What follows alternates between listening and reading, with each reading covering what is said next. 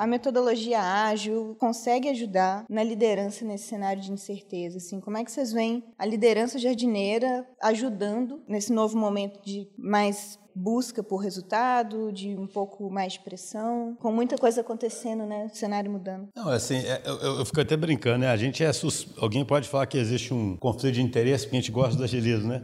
Mas eu acredito, eu realmente entendo que o ágil surge justamente para o ambiente de incerteza, né? Lá atrás, ele surgiu para o desenvolvimento de software, independentemente do mundo atual, pelo software, pelo desenvolvimento de um produto de software, isso é algo com muita incerteza, né? Então eu sempre falo isso, continuo acreditando. E não é, para mim, você tem que dobrar a aposta nos princípios do ágil. O que tem que tomar cuidado nesse momento é que hoje existe um foco muito forte em eficiência, né? Então você tem que tomar cuidado para não ser preciosista, né? O movimento ágil chegou a ser criticado por isso, né? Tudo no mercado, né? O pessoal esquece dos princípios e começa a exagerar nas ferramentas e etc, né? Então assim, eu não acho que o ágil, na minha visão, deveria ficar em xeque nesse momento, muito pelo contrário. Por quê?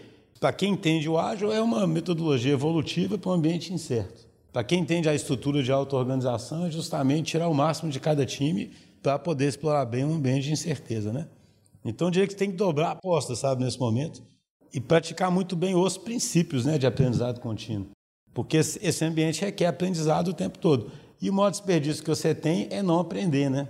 Num ambiente que é muito incerto. Então, para mim se encaixa com uma luva, mas eu tenho certeza que existe um risco enorme aí de muita gente pensar o seguinte: agora vamos parar com aquela história de ágil e vamos ver o que, que nós temos que fazer direitinho. Entende? Eu tenho certeza. É claro que se você soubesse o que você tem que fazer direitinho, você não precisava de fazer ágil, né? Ninguém questiona isso. Você executava né? Pronto. Assim, qual, quem vai questionar isso? A questão é a natureza do problema que você está lidando. Você não sabe o que você tem que fazer direitinho. Isso não mudou. Né?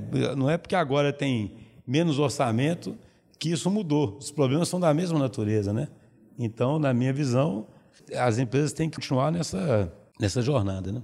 É, eu acho que um grande risco no momento de austeridade, até voltando um pouco na questão do líder herói, é o líder sob pressão querer centralizar e tirar a autonomia das pontas. Eu acho que isso é comum.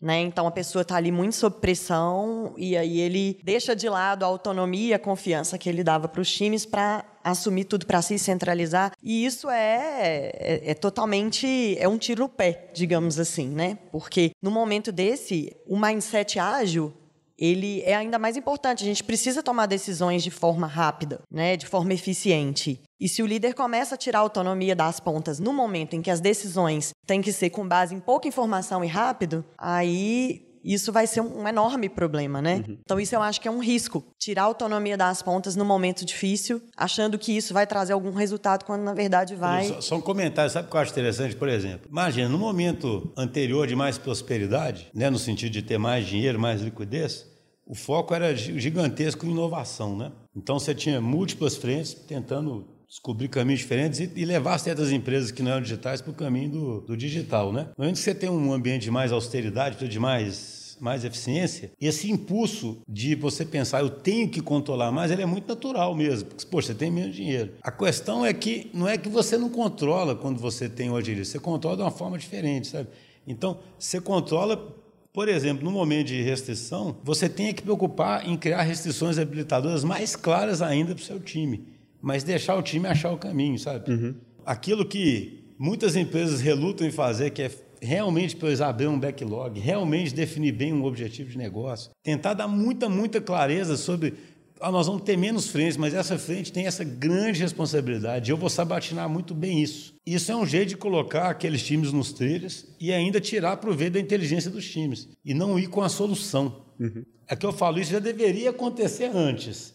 Mas a gente sabe a dificuldade que é. Nesse momento, é um absurdo você pensar que você tem menos orçamento e que um time ainda pode estar reclamando que ele não entende exatamente o que, o negócio precisa, que o backlog talvez esteja com itens que não tem sentido. Mais do que nunca isso que os objetivos é, né? ele não consegue medir o que ele está fazendo. Então, por isso que eu falo, quando você pega toda essa conversa de eficiência digital, é levar mais a sério ainda esses princípios, Sim. entende? Porque a, a eficiência não está só no time, ela está no time e no seu entorno, né? Então, é levar mais a sério ainda todos esses princípios de, desde no upstream eu priorizar bem, trazer o negócio para junto do time, até lá no downstream eu investir em DevOps, né, etc, etc, para o time ficar, ficar eficiente. Mas para não misturar, eu só queria salientar muito isso. Eu entendo o sentimento, que eu gosto sempre de olhar para o lado da gestão tradicional É claro que quando você está se você tem 200 mil frentes descentralizados, você pensa assim, eu tenho muito menos controle, gasto muito menos dinheiro. Mas é claro que um jeito que você tem que ter de controle é, em vez de você, de repente, começar a querer fazer tudo ficar waterfall, controlar tudo, saber tudo que está acontecendo, vai diminuir as frentes e vai botar objetivos bem mais claros e vai ter skin the game nas sabatinas. Né? Uhum. Vai lá sabatinar